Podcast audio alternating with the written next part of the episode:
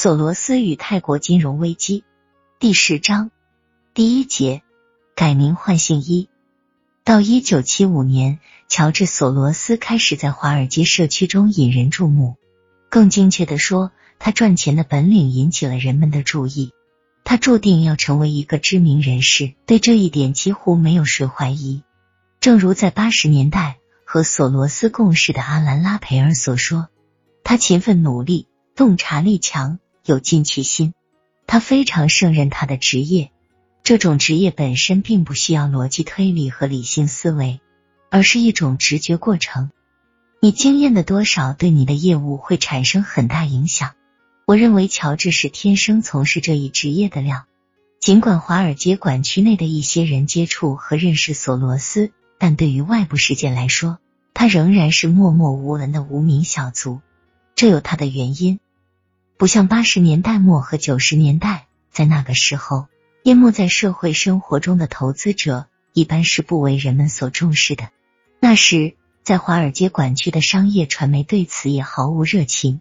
相应的，在金融市场上对重要人物的个性更少兴趣。即使传媒想做更多的报道，在华尔街管区，索罗斯及其同行也对他们怀有极大的戒心。他们都尽量避免抛头露面。投资被认为是纯粹私人性的活动，而且在华尔街管区，人们普遍认为纯粹的吸引公众的行为是不吉利的，就像和富有诱惑力的死神亲吻，最终会走向深渊。传统的开明人士也认为，如果一个投资者把他的照片刊登在华尔街社区的杂志上，广泛流传，那么厄运就会降临。赢得声誉需要付出代价。甚至是致命的代价。因此，乔治·索罗斯远离了聚光灯，这样他觉得非常舒适。与他交往很深的朋友柏荣文说，在我们的接触中，乔治从不自我炫耀，即使这样做对他有利，他也不自我宣传。不过，一九七五年五月二十八日，《华尔街日报》在头版着力报道了乔治·索罗斯的事迹，浓墨重彩，特别是标题。使索罗斯首次品尝到荣誉的喜悦。证券市场逆风雨行，不赶华尔街潮流，艰难岁月独领风骚。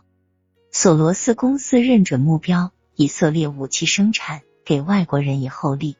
报纸上这篇文章是否注定了索罗斯要遭厄运呢？是否改变他的好运呢？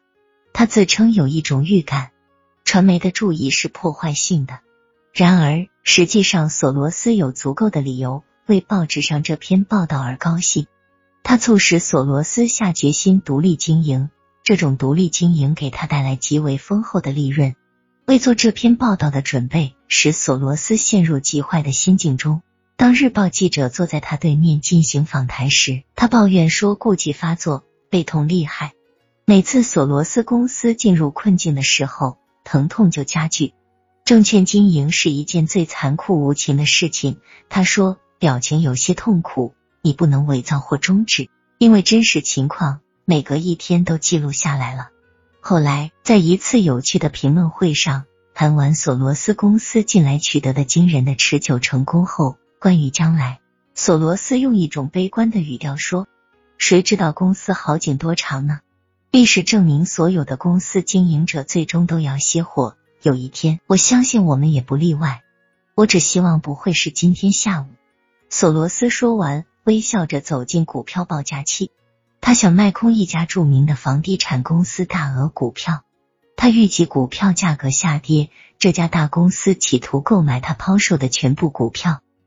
看银行信托部也想要。索罗斯笑着说：“哦，我在最后叫价的基础上加零点五点。”让售一部分股票会有人抢购。过了几周，股价下跌，索罗斯又得到了一笔票据利润。而在这笔交易中，急切的股票购买者蒙受了损失。这是故事的高潮。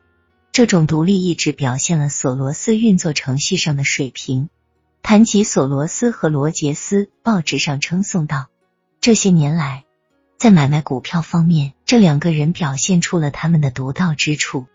他们在某一股票流行之前买进，而在最火红的时候抛售。他们一般不与持有广泛投票的规模较大的合股投资公司银行、信托部和其他机构打交道，除非是把他们作为抛售对象。